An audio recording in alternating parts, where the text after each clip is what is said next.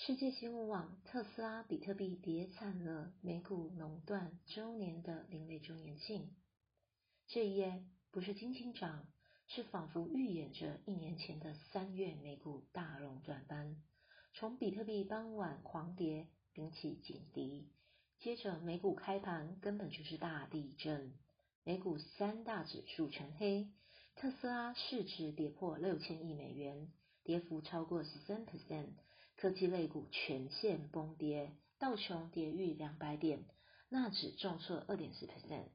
傍晚四点，好不容易再度攀上五万的比特币，短短不到三小时又跌破五万，在四万五千美元上震荡。以太币则在短短三天内从两千以上新高重摔到一千三百九十八美元。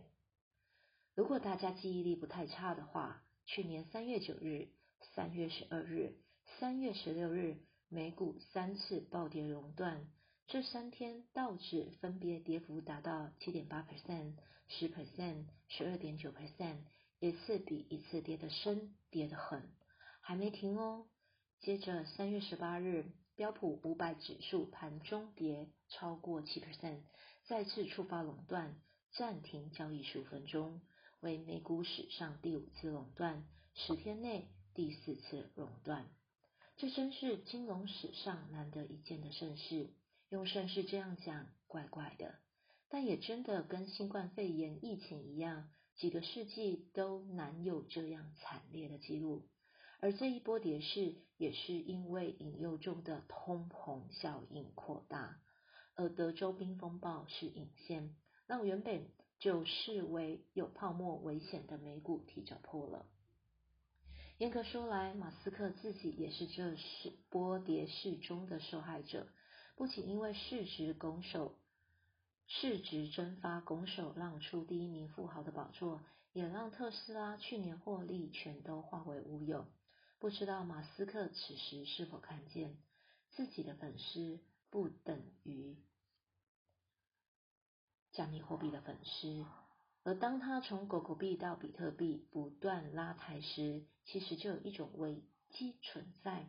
万一比特币跟特斯拉挂钩不起来，岂不是要矛盾？所以马斯克一看苗头不对，开始认错回补，包括是强调特斯拉买入比特币而非他自己，又说比特币与以太币有点贵。此话一出，比特币这位老兄立马跳水反应。比特币落到今天这样的盘，很多看坏它的人一定喜滋滋。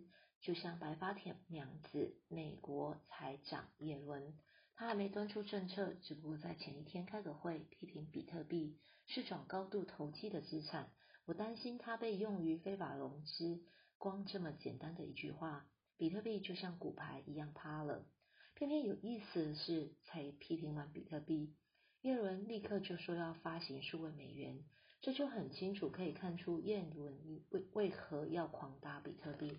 他怎能坐视比特币整晚捧吃？